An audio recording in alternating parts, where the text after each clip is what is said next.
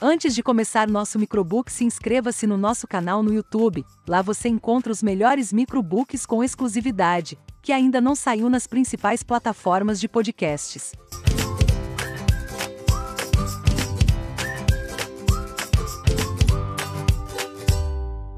Gestão da emoção. Técnicas de coaching emocional para gerenciar a ansiedade, por Augusto Cury. Gestão da Emoção é um livro feito sob medida para tempos de correria e ansiedade. É fortemente indicado para quem procura boas técnicas de compreensão sobre as próprias emoções. Precisamos ter consciência de que não é apenas a Terra que tem recursos limitados. O planeta cérebro também pode ser sobrecarregado com perdas, mágoas, neuroses e medo do futuro. Quem nos ajuda a administrar tantos estímulos é Augusto Cury, psiquiatra, psicoterapeuta, cientista e escritor publicado em mais de 70 países e com mais de 25 milhões de exemplares vendidos no Brasil. Coaching e psicoterapia. São incontáveis os casos de grandes gestores dirigindo companhias com milhares de funcionários, tomando decisões rápidas e de grande repercussão diariamente, mas sentindo-se incapazes de controlar a mais complexa das empresas.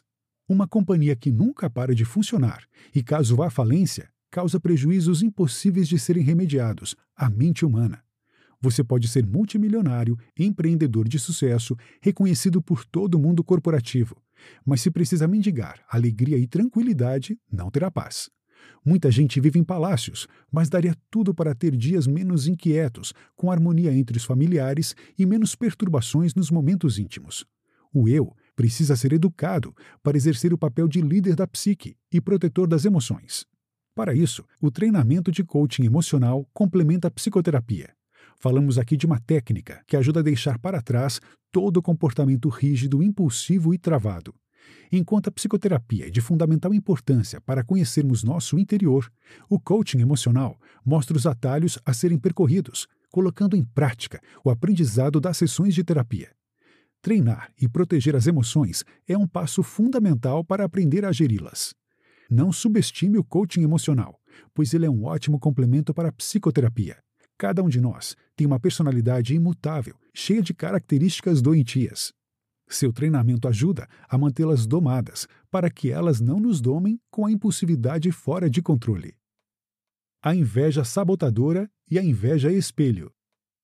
Em algum momento da vida, todos sentiremos um pouco de inveja, seja qual for o motivo é uma sensação genuinamente humana, digna da única espécie entre as milhões existentes capaz de pensar, ter consciência existencial e registrar a própria história.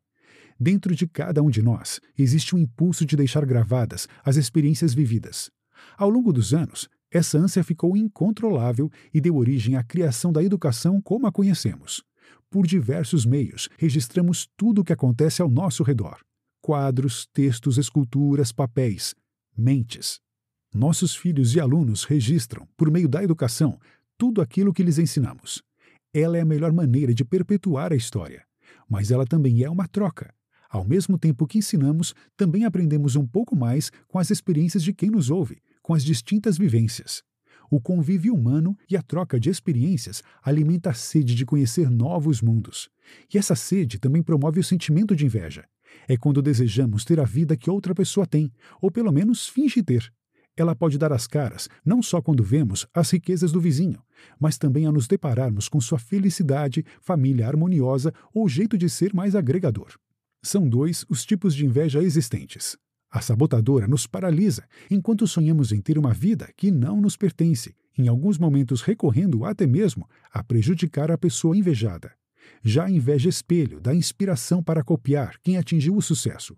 É uma inveja boa, produtiva, que faz crescer. É o sentimento de usar alguém como exemplo para subir vários degraus. Quantas vezes você passou por esses dois sentimentos? Ambos são humanos, demasiadamente humanos.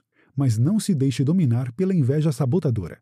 Viva a sua vida, nunca a dos outros. A péssima gestão da emoção no mundo corporativo. Quando a gestão da emoção apresenta falhas, o impacto é sentido pelas pessoas ao nosso redor. Basta ver os casos de gente bem-sucedida, mas com famílias e relacionamentos desestruturados, à beira do abismo, sem saber o que fazer para evitar desentendimentos.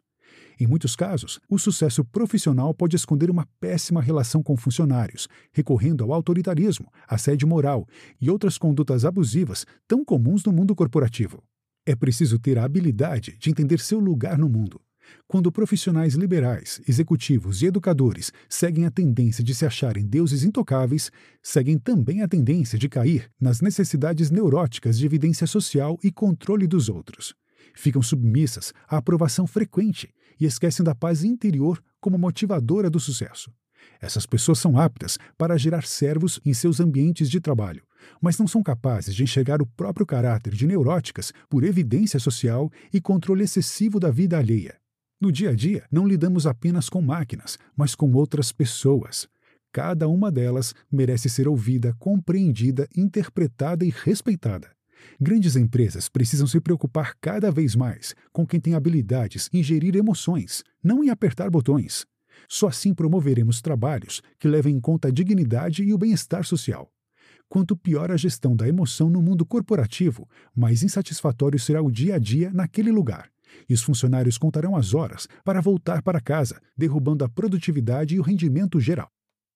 Lucro pelo lucro ou lucro social? Passamos da metade deste microbook, mas não saímos do assunto gestão da emoção no mundo empresarial.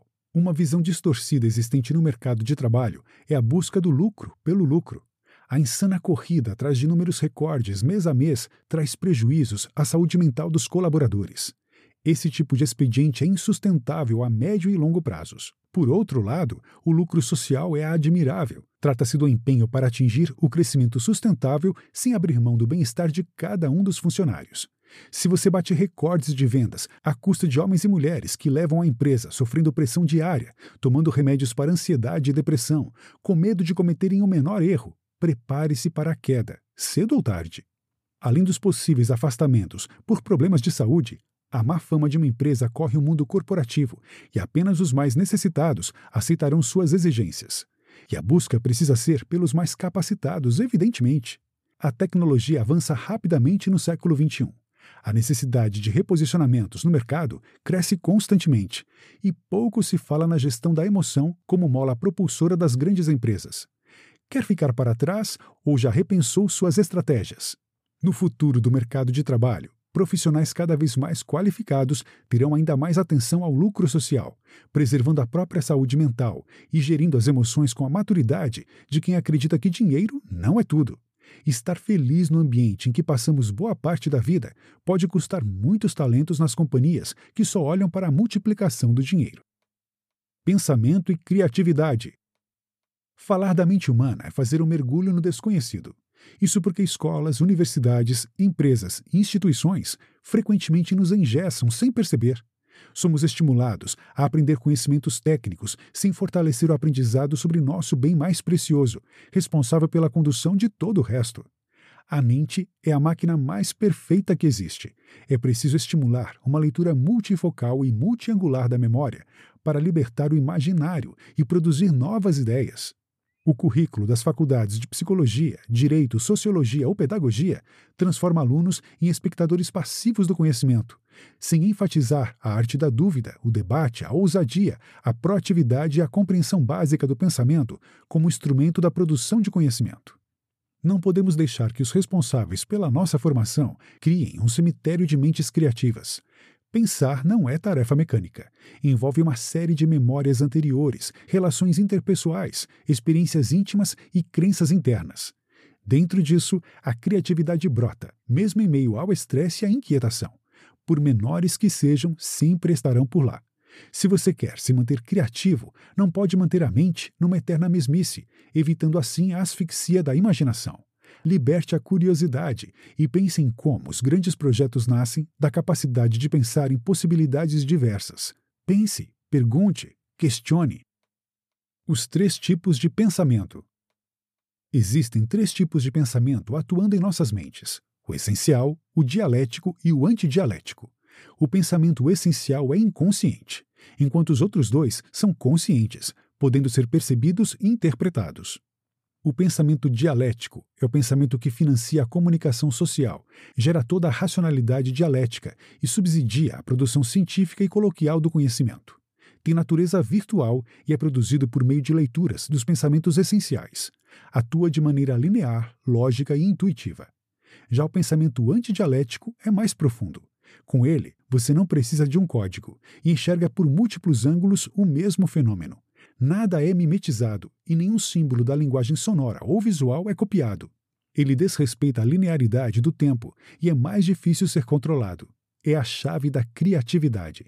Como andam seus pensamentos? Tem dado espaço para trabalhar nos pensamentos antidialéticos ou a vida anda muito linear?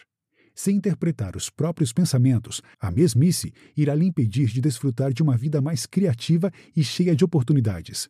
A hora é agora. Vai deixar para depois? Uma gestão das emoções só pode ser amadurecida quando se compreende os próprios pensamentos, filtrando gatilhos e sabendo por onde andar, com quem conviver, quais ambientes frequentar. Aprendendo a se controlar, você chega longe. Só depende de seu próprio esforço, estudo e autoconhecimento. Habilidades técnicas não são suficientes para quem busca uma vida de sucesso, tanto no campo profissional quanto no aspecto pessoal. A gestão da emoção deixa clara a necessidade de entender como funcionam os pensamentos, a criatividade e nossas emoções. Sem essa compreensão, nos tornamos verdadeiros tiranos e ficamos incapazes de ter uma convivência mais saudável em todos os ambientes frequentados. O trabalho de Augusto Cury em prol das boas práticas pela nossa saúde emocional é vital para esses tempos de tanta correria, produtividade e epidemia do pensamento acelerado.